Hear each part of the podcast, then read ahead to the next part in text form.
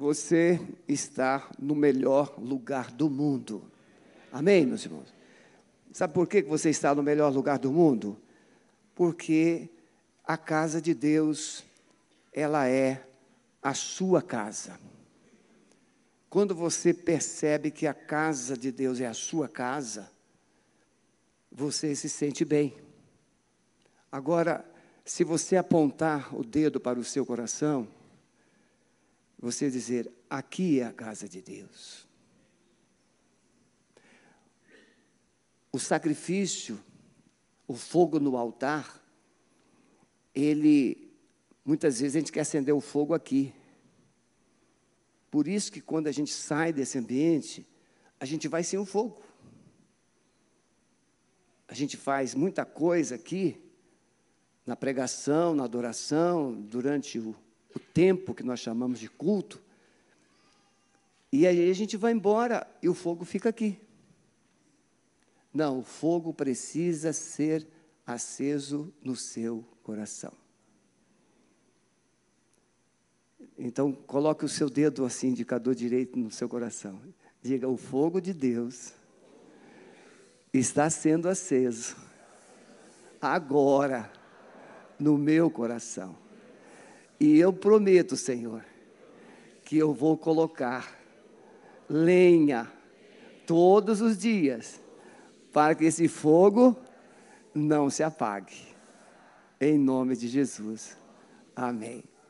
Não é isso que nós aprendemos? Olha, veio uma voz de Deus no meu ouvido e uma sugestão boa. Quem aqui já ouviu falar das nossas reuniões de oração com a liderança é, durante a semana, os nossos dois dias de jejuns que nós fazemos, é, terças e quartas, às vezes até quinta. Quem aqui já ouviu falar e às vezes, ah, eu queria ir, eu gostaria de ir.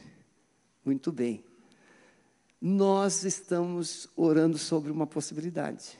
Agora nós estudamos um livro, Momentos Decisivos.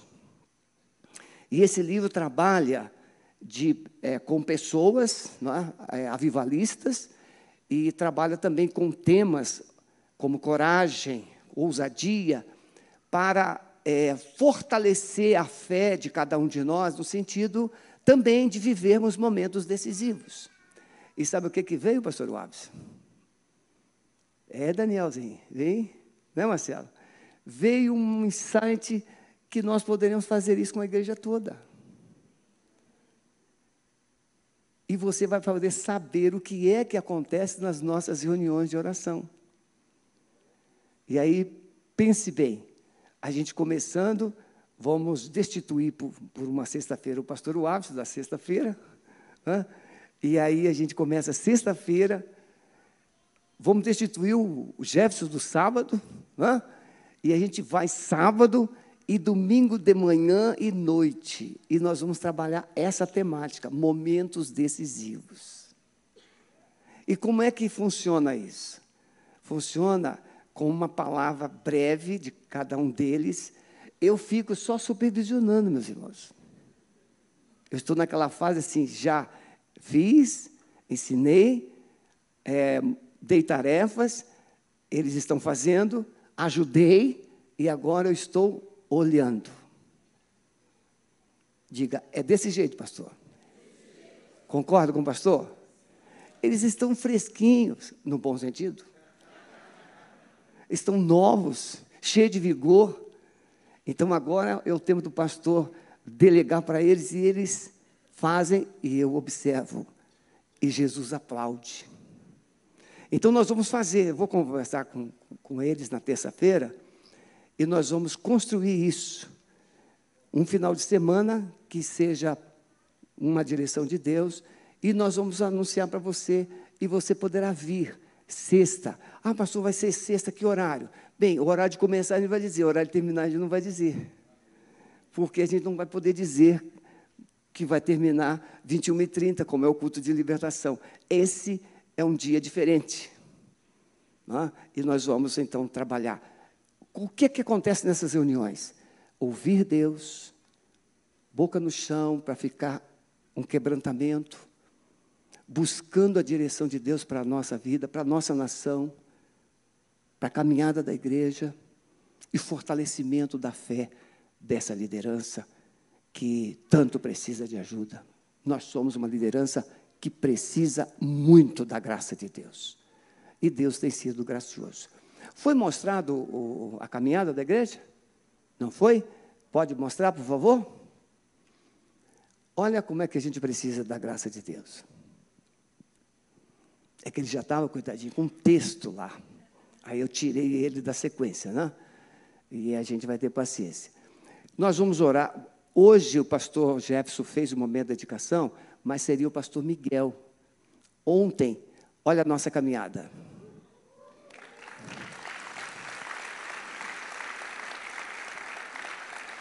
Isso significa que você é muito fiel. Isso significa que esta igreja é muito fiel, é comprometida. Nisso aí está incluído as cadeiras, a reforma ou a, amplia, a, a conclusão do subsolo. E eu quero dizer uma coisa com carinho. Ah, já vem coisa. Pode dizer, já vem coisa. Coisa boa.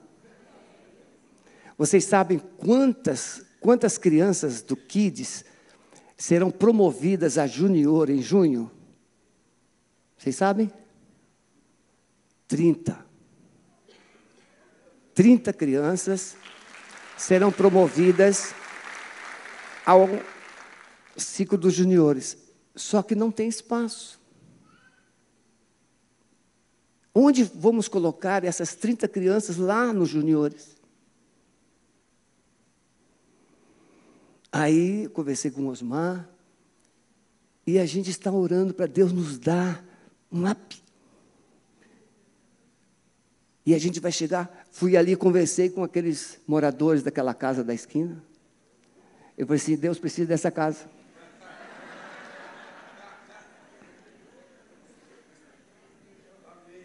Dois milhões e trezentos mil reais. Ah, você ficou espantado? Não, não. Em 23 suaves prestações. Fiz uma proposta. A partir de julho. Mas, pastor, eles estão orando. Eles sabem orar. E nós estamos orando. Mas, quem sabe, nós podemos chegar em julho com uma reserva boa que você vai nos ajudar a construir. Aponta aí para quem está do seu lado. Você.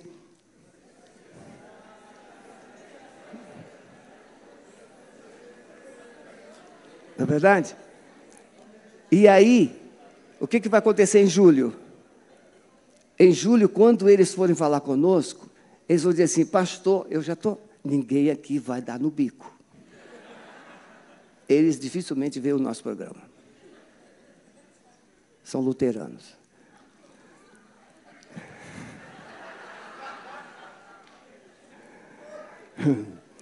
Aí eles vão chegar em julho e vão assim, pastor, eu aceito, mas eu já estou esperando esse mais.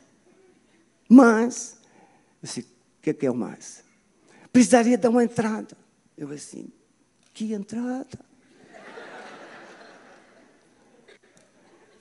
Vai acontecer ou não vai?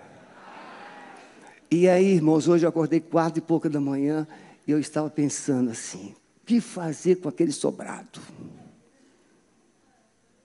O que fazer com aquele sobrado? Nós não podemos demolir, porque se demolir é ruim para construir de novo.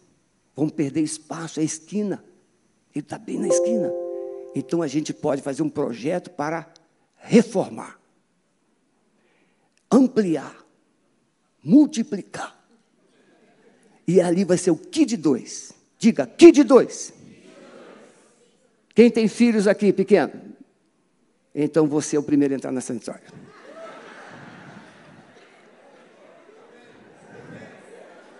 Amém. Beleza. Irmãos, então o pastor Miguel seria o... Tudo isso eu falei no lugar do Miguel, coitadinho, né?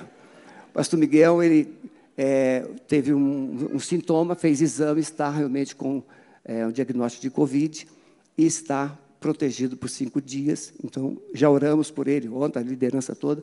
E ele está em casa agora nos acompanhando. Miguel, está curado em nome de Jesus. Entendeu? Amanhã, Miguel, vou até pescar em celebração a sua cura. Vou pegar um peixe bom, mando para você. Em nome de Jesus. Então, irmãos, eu quero desafiar a igreja nesse sentido. Maio, junho, o que, que vai acontecer aqui em junho, irmãos? Qual a, qual, qual a data do, do, do, do, dos cultos que nós teremos, vamos celebrar o aniversário da igreja?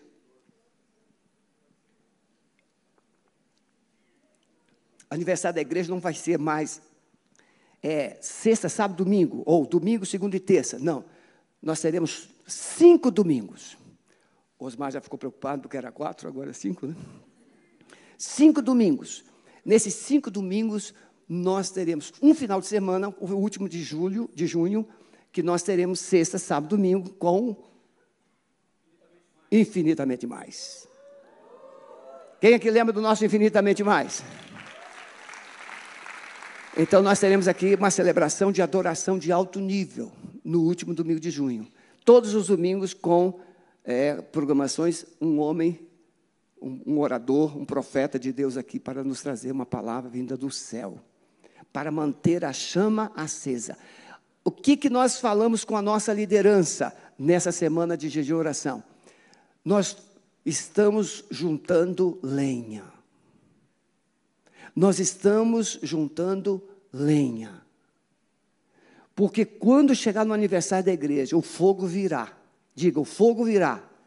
Mas eu já terei lenha para não deixá-lo apagar.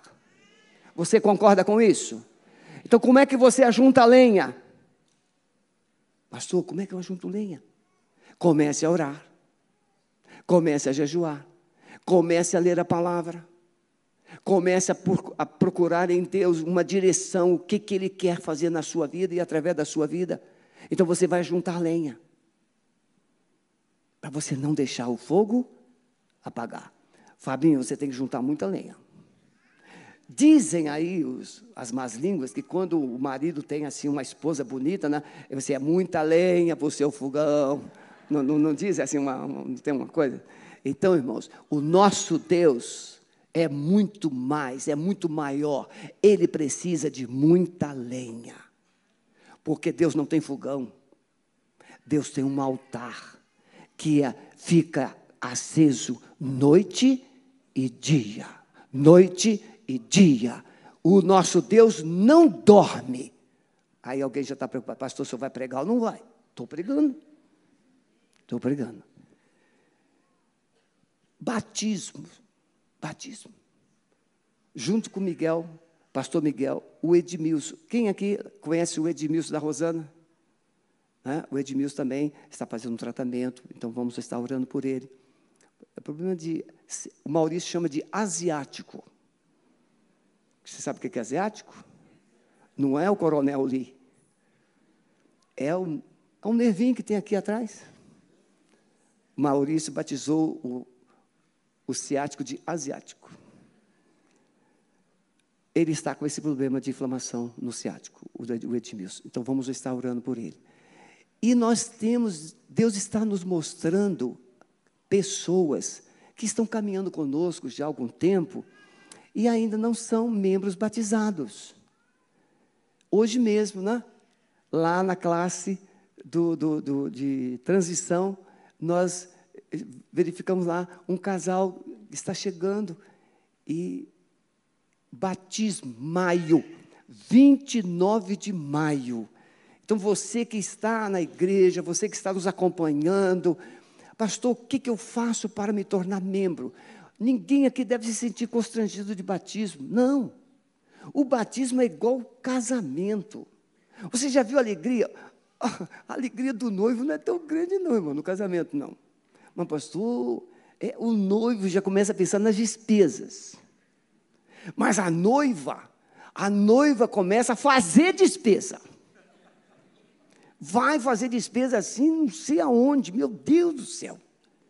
A noiva não se preocupa com, esse, com esses detalhes de despesa. Quem vai pagar? Não sei. A noiva quer o casamento bonito. Então, quem é a noiva aqui, irmãos? É você e eu.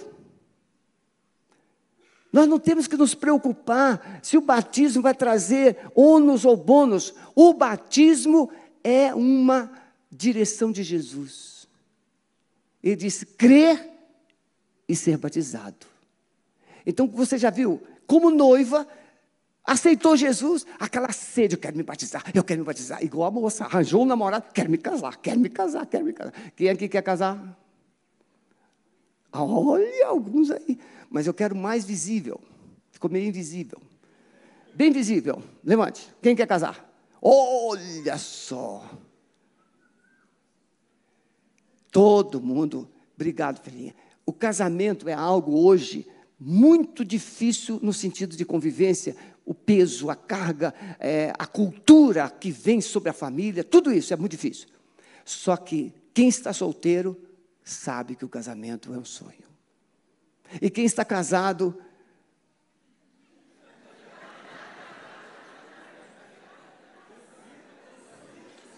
quem está casado está vivendo uma bênção de Deus.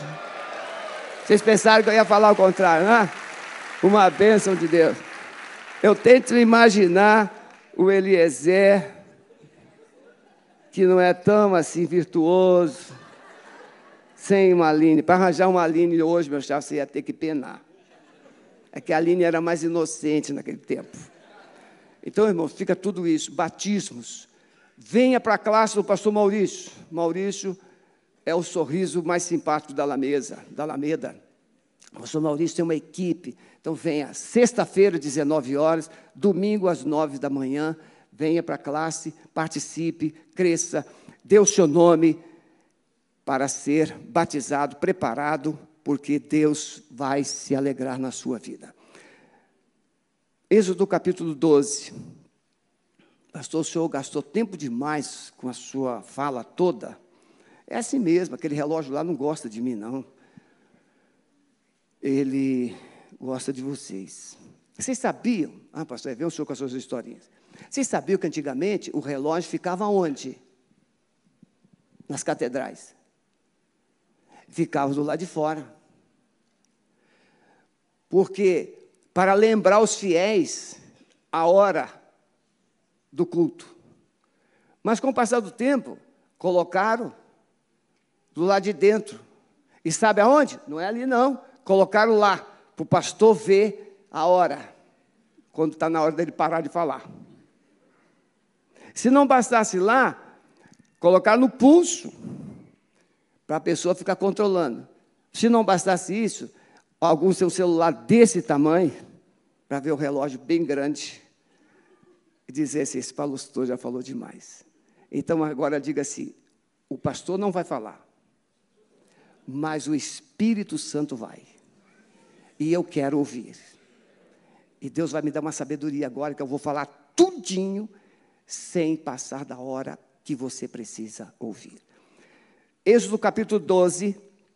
Ora, o Senhor falou a Moisés e Arão na terra do Egito, dizendo: Este mês será para vós o princípio dos meses, este vos será o primeiro dos meses do ano. Falai a toda a congregação de Israel, dizendo: Ao décimo dia deste mês, tomará cada um para si um cordeiro, segundo as casas dos pais um cordeiro para cada família. Mas se a família for pequena demais para um cordeiro, tomá-lo-á juntamente com o vizinho mais próximo de sua casa, conforme o número das almas, ou de almas, conforme ao comer de cada um. Fareis a conta para o cordeiro. O cordeiro ou cabrito será sem defeito, macho de um ano, o qual tomareis das ovelhas ou das cabras e os guardareis até o décimo quarto dia deste mês. Toda a assembleia da congregação de Israel o matará à tardinha, ou seja, às 15 horas. Tomarão sangue, do sangue e poluão em ambos os umbrais, na verga da porta, nas casas em que o comerem.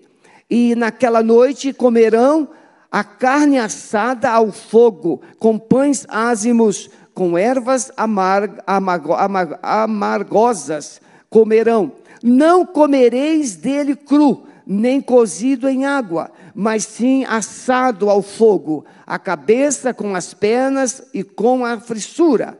Nada dele deixareis até pela manhã, mas o que dele ficar até pela manhã, queimá-lo-eis no fogo. Assim, pois, o comereis, os lombos cingidos, os sapatos nos pés, o cajado na mão, e o comereis apressadamente. Esta é a Páscoa do Senhor. Amém? Uma notícia extraordinária. Nós vamos ouvir muito isso é? nas nossas relações, nossos encontros nos próximos dias. Semana que vem é semana de Páscoa. E a gente lembra de tanta coisa boa. Mas quando um israelita se reunia, na data prevista, ele falava da Páscoa. E o que é que ele falava? Ele falava da história. Eu reportei isso aqui domingo próximo passado na pregação. Ele falava da sua história. Ele falava do tempo que eles haviam passado no Egito, como escravos, prisioneiros. E Deus os tirou de lá. Deus enviou Moisés. E é muito interessante que, ah, quando Estevão faz o seu sermão, o seu discurso diante do Sinédrio, lá em Atos 6 e 7, o, o, o Estevão vai fazer uma associação. Que quando Moisés se levantou no Egito para tentar ou buscar libertar o povo, o povo o rejeitou. Mas Deus, depois de 40 anos, o enviou para ser o libertador. E aí, o Estevão faz a mesma ligação, que Jesus veio de Deus, que Jesus foi enviado para também libertar, mas esse Jesus também, como Moisés, foi rejeitado. Mas ele foi à cruz e libertou cada um de nós. Então a Páscoa, ela traz uma mensagem de libertação. Ela traz uma mensagem de salvação, ela traz uma mensagem de restauração da vida humana, dos sonhos, dos propósitos. Veja que na visão divina, Páscoa ou libertação ou salvação não implicaria somente em tirar o povo do Egito, mas em transformar esse povo em um povo santo Diga, povo santo, adorador, comprometido. Então veja, não é tirar o povo do Egito e colocá-lo em qualquer lugar. É tirá-lo do Egito, mas diz assim: diga a Faraó, deixa o meu povo ir para me adorar. Isso é Páscoa. É quando nós somos tirados das trevas para a luz, da morte para a vida, do pecado para a santidade, de um lugar qualquer para o lugar que Deus tem para a sua vida, para um propósito. Deus não salva pessoas simplesmente porque elas estão sofrendo. Deus salva porque Ele ama. Deus salva porque Ele tem propósito. Ele quer fazer você, de você, um Adão original. Alguém que conviva com Deus, alguém que se relacione com Deus, alguém que ouve a voz de Deus, alguém que ande com Deus. Amém, meus irmãos? Então a notícia boa. Nós estamos vivendo dias em que as notícias nem sempre tão, são tão boas. Notícias boas para um, para uns pode ser, podem ser notícias ruins para outras pessoas. Por exemplo, futebol. A notícia boa para um é o choro do outro. Politicamente, notícia boa para um pode ser triste para o outro. Mas Jesus, ele tem uma notícia que é boa para todas as pessoas. E quando ele nasceu, essa notícia foi dada: Eis que vos nasceu hoje o Salvador. E esse Salvador veio, se revelou, re, a, a, mostrou a sua face, o seu poder, a sua graça, curou, ressuscitou, mas ele precisou ser morto. E ele foi para a cruz. E lá na cruz ele foi crucificado e morto. Mas ao terceiro dia ele ressuscitou. Então diga: Jesus ressuscitou. Jesus ressuscitou. E ele ressuscitou para dar um basta na morte. Porque o salário do pecado é a morte. Então o inimigo a ser vencido era a morte. E Hebreus diz que esse é o último inimigo a ser vencido, é a morte. E as pessoas têm medo da morte, não tem? Hoje, nós vimos estampado né, no rosto de pessoas ainda o medo da morte via pandemia. As pessoas têm medo. Irmãos, ninguém quer morrer. Isso é pacífico, não é verdade? Alguém quer morrer? Nem, nem na hora da raiva, né? É só um momento, né? Alessandra, na hora da raiva. Mas depois, não, Jesus, foi só na raiva. A gente não quer que ninguém morra, a gente não quer morrer. Mas o que nos amedronta às vezes é a forma que a morte chega.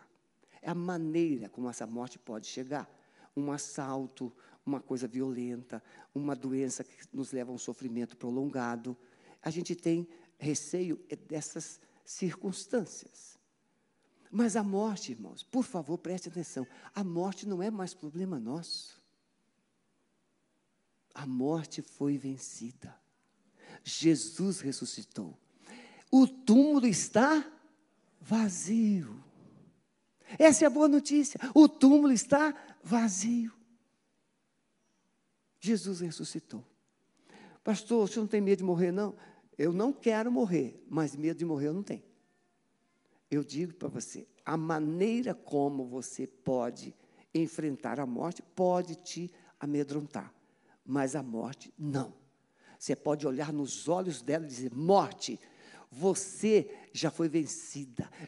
O apóstolo João, quando escreve no primeiro, primeiro epístolo, lá no finalzinho da Bíblia, capítulo 3, verso 8, ele diz: que Jesus se manifestou para destruir as obras do diabo. E uma das obras mais terríveis que o diabo fez é a morte. Ele trouxe a morte. Como é que ele trouxe a morte? Ele trouxe a morte através do pecado. O pecado não foi obra de Deus. O pecado nasceu no coração de Lúcifer. Rebelião. Aliás, vocês precisam ficar bem atentos com corações rebeldes. Corações rebeldes são corações que contaminam. A rebeldia, leia lá a história de Saul. Quando Samuel fala com Saul que a rebeldia é como pecado de feitiçaria. Então, cuidado, não ande com gente rebelde. Gente rebelde precisa das nossas orações. Gente rebelde precisa do nosso amor mas não da nossa companhia. Você precisa amar os rebeldes, não a rebeldia. E o túmulo então está vazio. Jesus ressuscitou. E Jesus destruiu o poder da morte quando ele sai do túmulo. Então eu quero falar três coisas. Um, um pregador que se preza tem que ter três pontos. Eu tento ensinar isso para eles, mas alguns não aprendem nunca, vão até Jesus voltar e não vão aprender. Primeira coisa, o verdadeiro significado e sentido da Páscoa. Eu já falei, Páscoa é. Meg, quantos pontos vai falar logo mais? A Meg vai pregar logo mais, irmãos. As mulheres aí, ó, tem que trazer outras mulheres, tem que ser. Vamos encher esse negócio aqui. Esse, perdão, esse negócio não, esse, é esse lugar. Essa casa é do Senhor. Tem três pontos? Três pontos. O bom sermão tem que ter três pontos. E se o Espírito Santo te ajudar, ele resume os três num só. Eu já falei que Páscoa é libertação, Páscoa é sair do cativeiro, é caminhar para um propósito que Deus estabeleceu. Quem se sente preso a alguma prática ou alguma circunstância, algum sentimento. Sem, irmãos, esse é um lugar que a gente não tem que ter vergonha de se expor. Nós somos na família de Deus. Você ainda se sente preso a alguma coisa? Levante a mão. Muito bem, pode baixar. Então veja, a Páscoa é libertação de quaisquer prisões. Tirar você desse lugar, do medo, da mágoa, da angústia, da acusação. Quer ver um cativeiro? O cativeiro da acusação. Você nem está perto de ninguém, de pessoas, mas parece que você vê um dedo assim apontado para você. Te acusando. Então você é liberto. Como libertar um povo, irmão? Irmãos, tente imaginar. É, os teólogos, a Bíblia diz 600 mil adultos, homens. Se eram adultos, homens, podemos pensar que uns 500, 400 mil desses homens eram casados. E o hebreu não era de um filho só. Ele tinha filhos. Ter filhos naquele tempo era uma benção. Então vamos imaginar que ele tivesse ali três, quatro filhos. Então nós tínhamos ali perto de mais de 2 milhões ou 3 milhões de pessoas saindo do Egito. Como libertar uma multidão dessa com um homem sem exército. Como? Aí o faraó era considerado divino, ele é considerado um deus. O mais poderoso era um reino poderoso. E aí vai um homem, Moisés, e se dirige a uma divindade, Faraó e diz assim: Deixa o meu povo ir. Funciona isso na nossa cabeça? Não funciona. É loucura. Mas veja, você pode ter um marido, você pode ter uma esposa, você pode ter um filho, você pode ter um parente que é parecido com um faraó. Pode ou não pode? O cara ou a mulher é brabo, é manda. Tem mulher que quando bate o pé no chão, o marido treme. Tem ou não tem? Tem, tem mulher que é brava. E o marido é inteligente, é obediente. É obediente. E o bom marido é obediente. Ele não precisa ser desobediente. Mas a mulher precisa saber quem é que manda. Eu, às vezes, gosto de conversar alguma coisa com as mães, ela fala assim, pastor, tem coisa que a gente ouve. A gente tem a resposta depois. Mas Deus falou assim: vai lá e fala com o faraó, deixa o meu povo ir. O faraó dez vezes disse, disse o quê? Não. E o que, que o Moisés fez? Dez vezes ele foi lá e disse: sim, deixa o meu povo ir. Meu irmão, minha irmã, o problema pode ser grande, a situação pode ser complicada, a, a pessoa pode ser uma encrenca. Comece a dizer: liberto em nome de Jesus, liberto em nome de Jesus, salvo em nome de Jesus. Comece a profetizar. Moisés foi lá dez vezes e profetizou a saída do povo, profetizou a saída do povo. A única vez que Moisés falhou foi quando ele quis fazer com a sua força. Não tente mudar, não tente libertar ninguém com a sua força, mas na força de Deus vá, porque a libertação vai acontecer. Não existem impossíveis para Deus. Eu falo isso toda vez que eu oro. Eu digo, Senhor, tu és bom, o Senhor é maravilhoso, o Senhor criou tudo, o Senhor governa, o Senhor não perdeu o controle de nada, mas, Senhor, não existem impossíveis para ti, por isso eu estou aqui. Páscoa é um bom tempo para você romper com os seus impossíveis. Porque Deus fez o impossível humano lá no Egito. Ele tirou o seu povo. Então, como libertar um povo cativo? 400 anos. Irmãos, 400 anos. Formata uma mentalidade de escravo. Eles não sabiam o que era ser livre. Mas Deus mudou Interessante, quando eles saem do Egito, eles encontram logo um lago, o lago de Mara, e eles caem de cabeça para beber a água, a água era amarga. Essa foi a primeira terapia que Deus fez no povo de Israel. Quando a gente está mal, a gente olha para o outro e vê o problema no outro, é assim? É assim, Fabinho? Já que o Roberto não está aqui, eu tenho que falar com alguém. aí a gente projeta a nossa dor no outro. A gente projeta o nosso defeito no outro. Toda, pode, pode escrever isso aí. Toda pessoa que exige santidade do outro pode ter uma área de fraqueza. Porque ele está projetando a sua própria fraqueza no outro. O santo verdadeiro é aquele que não vê fraqueza no outro. Porque a pessoa que vive em santidade, ele tem óculos de Deus. E quando Deus olha para você, a última coisa que Deus quer ver é pecado. Deus quer ver em você a primeira intenção de mudança. A primeira coisa que Deus olha para nós é o que é que o meu filho realmente está tentando fazer para sair dessa miséria que ele está vivendo. Aí, se Deus vê uma intenção, um propósito, por isso a Bíblia, a Bíblia chama isso de arrependimento. Deus fala assim: agora eu estou contigo. Porque se você quer mudar, é o que eu quero. E quando Deus concorda com você, o inferno recua porque Ele é poderoso. Então nós temos que entender qual é o propósito de Deus. Então, santidade é olhar para as pessoas com óculos de Deus. E Deus não olha para nós com óculos de acusação. Deus não é espião. Deus é um justo juiz. Páscoa envolve sacrifício, morte de Jesus.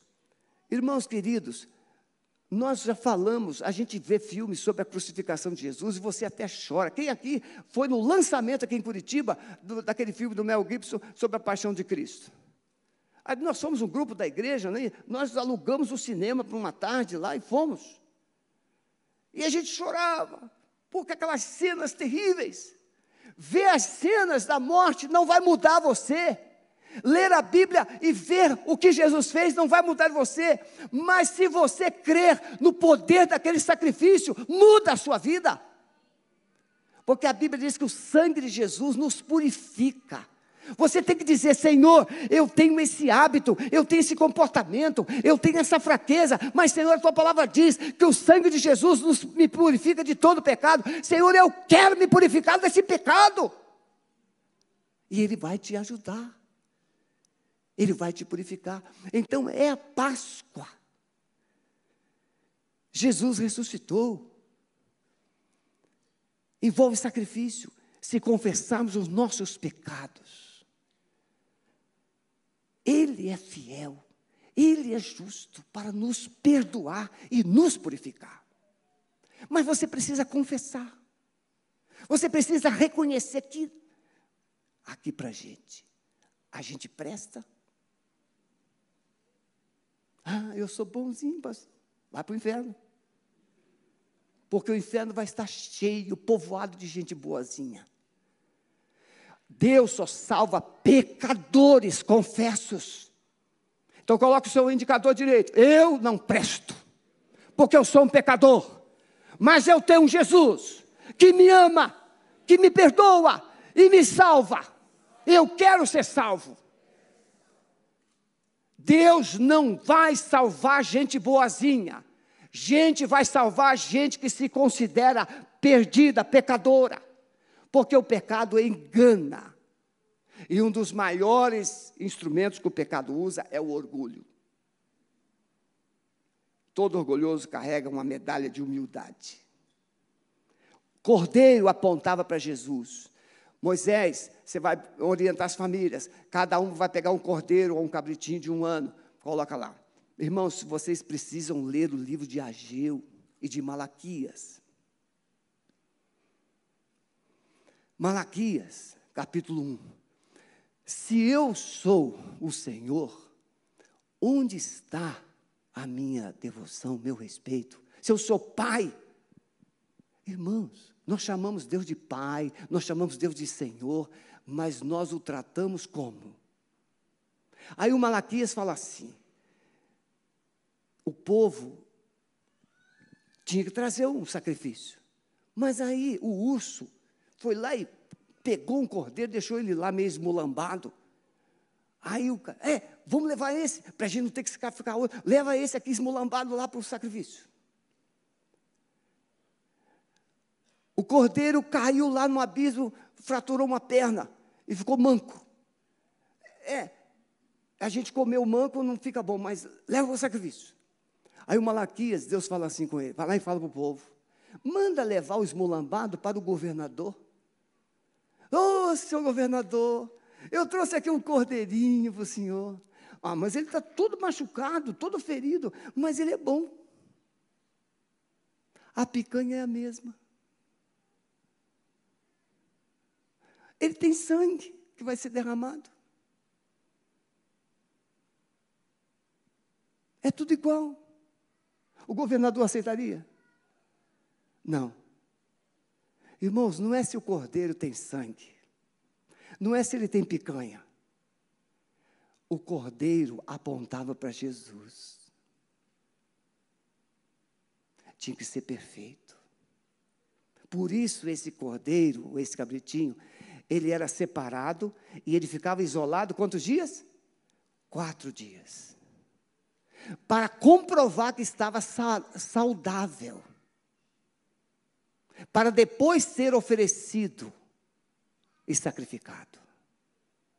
O sacrifício teria que ser perfeito.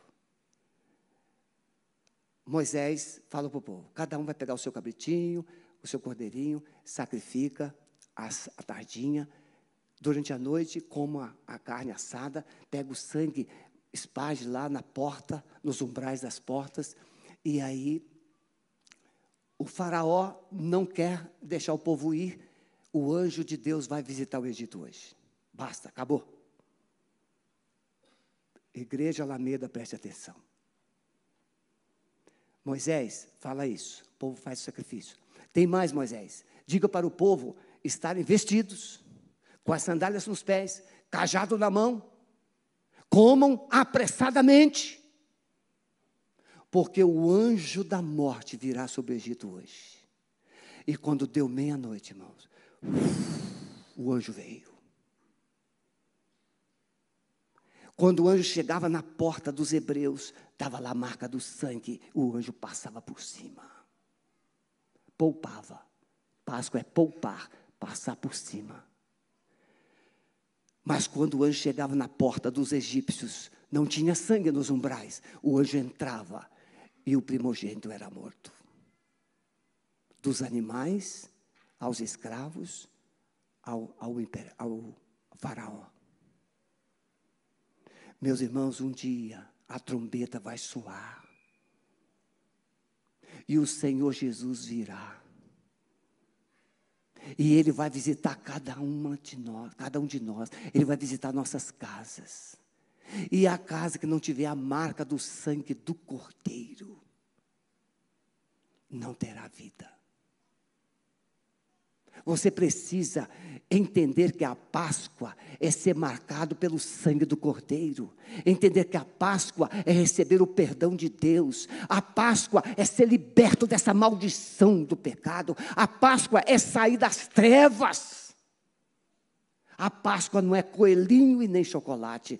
Pastor, então não posso dar chocolate para os meus filhos? Pode, dá quanto você quiser. Mas, pelo amor de Deus, diga para os seus filhos que Páscoa é Jesus, que Páscoa é salvação, que Páscoa é libertação, que Páscoa é, esperança de uma vida com Deus.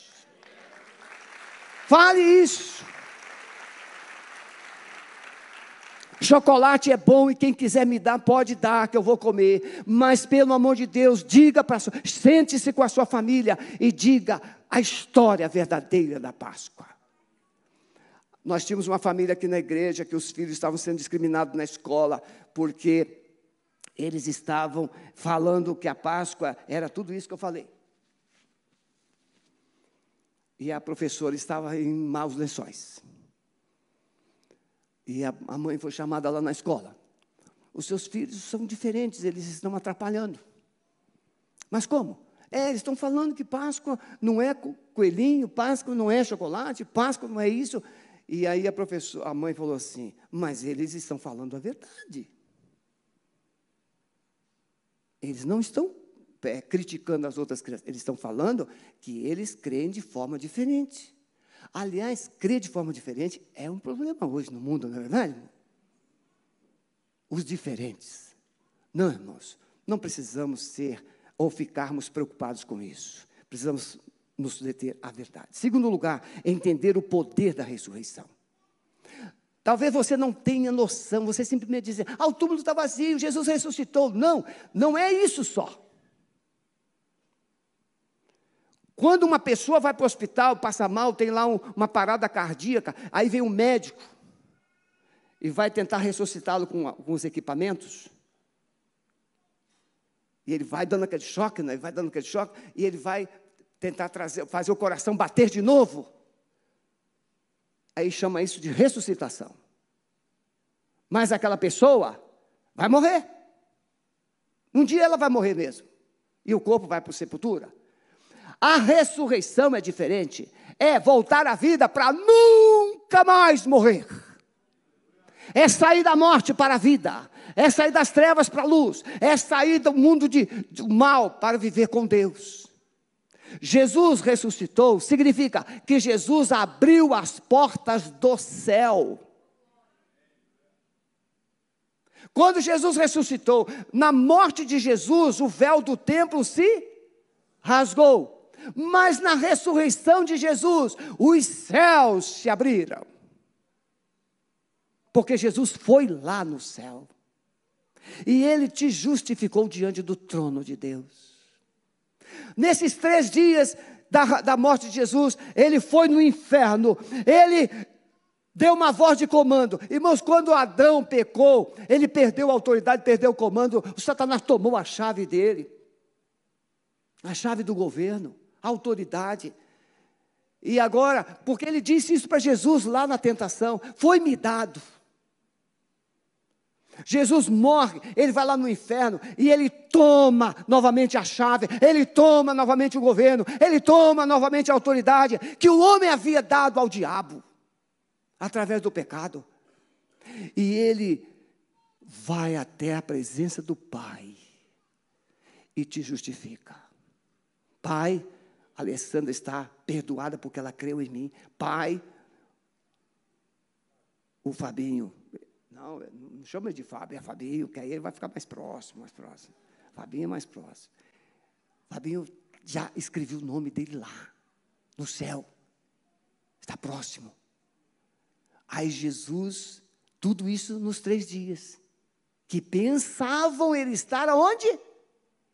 Pensavam estar no túmulo, mas Jesus não está mais no túmulo, ele saiu e foi lá no inferno, destruiu as obras do diabo, ele sai do inferno, vai até a presença do Pai e justifica você, apresenta você salvo, e agora ele retorna à terra. E ele chama a igreja, e ele diz assim: é-me dado todo o poder, no céu e na terra. Ele restaurou o governo, ele restaurou o poder, ele restaurou o comando. Agora eu tenho poder. E aí em Atos, antes de ele subir e ser assunto aos céus, ele diz assim: E recebereis poder, ao vir sobre vós o Espírito Santo, e ser-me-eis testemunhas, aqui em Jerusalém, na Judéia, Samaria e até os confins da terra. Meus queridos, Jesus retomou o poder mas Jesus nos delegou o poder. Você tem o poder de Jesus para viver a Páscoa hoje. E os israelitas saem do Egito para celebrar. No meio da caminhada, o que, que aconteceu? Aqueles 600 mil, com exceção de dois, se rebelaram e ficaram lá no deserto. Mas os outros chegaram na promessa. Você quer morrer no deserto ou quer chegar na promessa?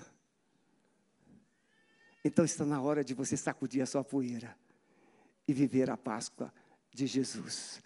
Feche seus olhos, por favor.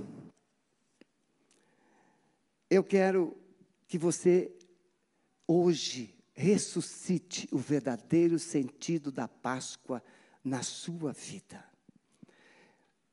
Você conhece a história bíblica de Zaqueu, de Paulo ou Saulo, de Maria Madalena, Pessoas que Jesus mudou de forma extraordinária.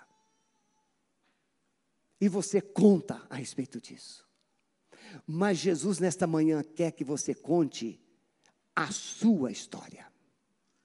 A mudança, os milagres, o poder que ele revelou e estará revelando hoje aqui na sua vida. Páscoa é vida, é liberdade, Páscoa é salvação. Domingo que vem pela manhã eu vou falar sobre gratidão pela vida. É muito mais do que ter uma vida, sangue circulando nas veias. Ouça, por favor. Páscoa é sair das trevas, lugar de perdição, e vir para a luz, lugar de salvação. Jesus disse: Eu sou a luz do mundo. Quem me segue não andará em trevas. Páscoa é sair do cativeiro para viver a liberdade com que Cristo te libertou. Ele quer te libertar hoje. Páscoa é viver propósitos de Deus. Um povo que adora, um povo que serve e que proclama um reino celestial. Podemos celebrar a Páscoa, mas precisamos passar pela experiência de sair do cativeiro. Precisamos sair do lugar, da situação, do contexto que estamos vivendo. O Espírito Santo está aqui nesta manhã dizendo para você: chegou a sua hora, chegou o momento de você se posicionar. Quem é o Senhor da sua vida? Quem é o teu Deus? O teu Salvador. Ele está aqui para te pegar pela mão e retirar você desse estado, dessa condenação, e dar a você vida e vida abundante. Mesmo com os olhos fechados, você gostaria nesta manhã de segurar na mão de Jesus e ser dirigido por Ele para viver uma nova Páscoa, um novo tempo, uma nova vida? Levante do seu lugar e venha aqui à frente, em nome de Jesus. Pode levantar. Os outros continuem sentados com a cabeça baixa. Se você quer hoje segurar na mão de Jesus, pode vir, sem medo. Venha, segure na mão de Jesus e venha. Eu quero ter essa certeza, Senhor. Eu quero ser guiado por Ti. Eu quero ter salvação. Você que está na galeria também, se você entende assim, venha, desce, desce aqui, vem cá. Isso aí. Não tenha medo. É, é uma decisão de viver um novo tempo Sai, está na hora, chegou o dia, saia desse engano, saia dessa mentira, saia desse cativeiro, saia e venha, porque há uma nova história para você viver, há uma nova vida para você experimentar. Pastor, isso é mensagem para domingo à noite. Não, é mensagem para você.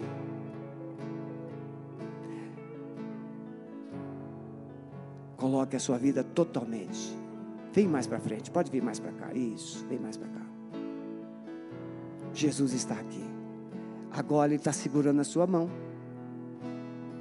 E Ele está dizendo assim: Eu agora vou tirar você desse lugar difícil, dolorido. Eu vou te levar para um lugar que você vai estar comigo lugar de paz, lugar de esperança.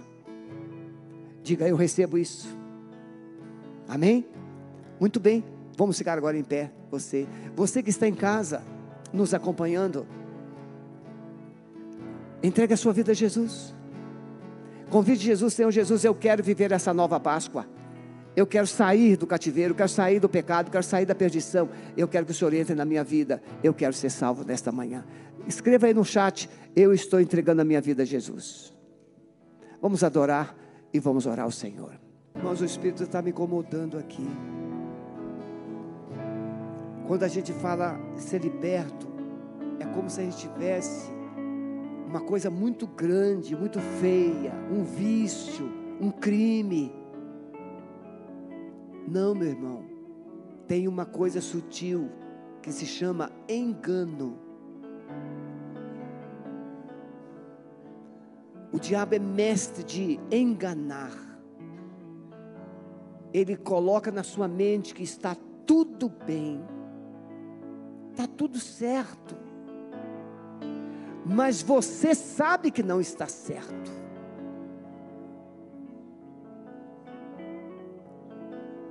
Porque se você estivesse certo, você não sentiria a dor, a angústia que você sente.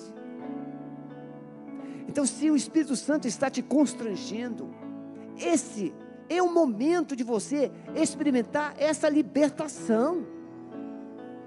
Rompe engano, mentira, coisas que o diabo tem amarrado você. Eu vou esperar ainda 30 segundos para você sair do seu lugar e vir aqui. Eu quero ser liberto desses enganos, dessas mentiras da minha mente. Amém. Tem mais. O diabo ele está dizendo para você que você está tudo certinho. Não, ele sabe que se você morrer hoje, talvez você não vá para o céu. Aleluia. Isso. Podem vir. É, é um domingo de Páscoa. É salvação. Domingo de Páscoa é domingo que vem. Mas hoje, Deus quer que você celebre a Páscoa domingo que vem. Com o verdadeiro Espírito de Deus. Aleluia. É assim, o Espírito Santo está aí soprando. Pode vir, não tenha medo. Rompe. Rompe. Deixa o medo na cruz. Deixa o engano na cruz. Saia e venha para Jesus. Aleluia. É assim. Muito bem. Vocês que estão aqui à frente, até os que estão de joelhos, vocês poderiam ficar em pé um minutinho? Vocês que estão de joelhos. Eu quero dizer para vocês, olhe para mim. Ele sabe o nome. Eu não sei o nome de vocês três, mas ele sabe. Ele diz assim: ó, eu sei o seu nome, eu sei o dia que você nasceu, eu sei a sua história, eu sei como você está, mas eu tenho um plano. Diga, eu tenho um plano. Deus tem um plano. E esse plano é maravilhoso. Esse plano é glorioso. Está entendendo? Ele tem um plano chega de passado. Amém? Chega de passado. Páscoa é futuro, é promessa. Mas o passado precisa ficar aonde? Na cruz. Rapaz, você aí. Que bom. Jesus. Eu quero chamar os pastores para vir aqui. Pastores, as pastoras, venham. Vamos orar com essas pessoas. Abençoe essas pessoas. Os líderes da igreja, venham aqui. Por favor, líderes de célula, venham aqui. Amado Espírito Santo, eu entrego essas vidas nas tuas mãos. Foi um dia de salvação. Isso é Páscoa, Senhor. Páscoa é salvação, Senhor. Não é mais uma liturgia, não é mais uma liturgia. Não, Senhor. Páscoa é sair Páscoa é ser liberto. Páscoa é futuro, promessa do Senhor. Eu profetizo que as tuas promessas vão se cumprir nesses corações. Um novo tempo chegou, uma nova história chegou. Pai, eu abençoo a vida do Pedro. Em nome de Jesus, profetizo que ele e a sua casa, os seus filhos serão salvos. Haverá uma saída, haverá um romper, em nome de Jesus. Pai, toda dor, toda acusação, toda mentalidade de cativeiro está sendo arrancada aqui nesta manhã, no poder do nome de Jesus. Filha, eu te amo. Filha, eu te amo. Filha, eu te amo. Filha, eu te amo. Comece a dizer, abrace ele, comece a dizer: Filho, filha, eu te amo. A Páscoa é isso, é Deus ir aonde você está e te abraçar e dizer: Eu vim te tirar, eu vim libertar, eu vim restaurar você em nome de Jesus. Amém, meus irmãos? Não, não saiam daqui sem passar lá com o pastor Maurício, os que não são membros da Alameda, em nome de Jesus. Dê uma salva de palmas para o Senhor, Deus abençoe, nome de Jesus. Irmãos, eu estou muito feliz. Eu estou muito feliz porque o Espírito Santo tinha testificado essa mudança radical em algumas pessoas e ele fez isso. Você que está em casa, muito obrigado por ter vindo conosco até aqui. Estamos assim encerrando nossa transmissão. Deus te abençoe, fique na paz, até logo mais. E a vocês também.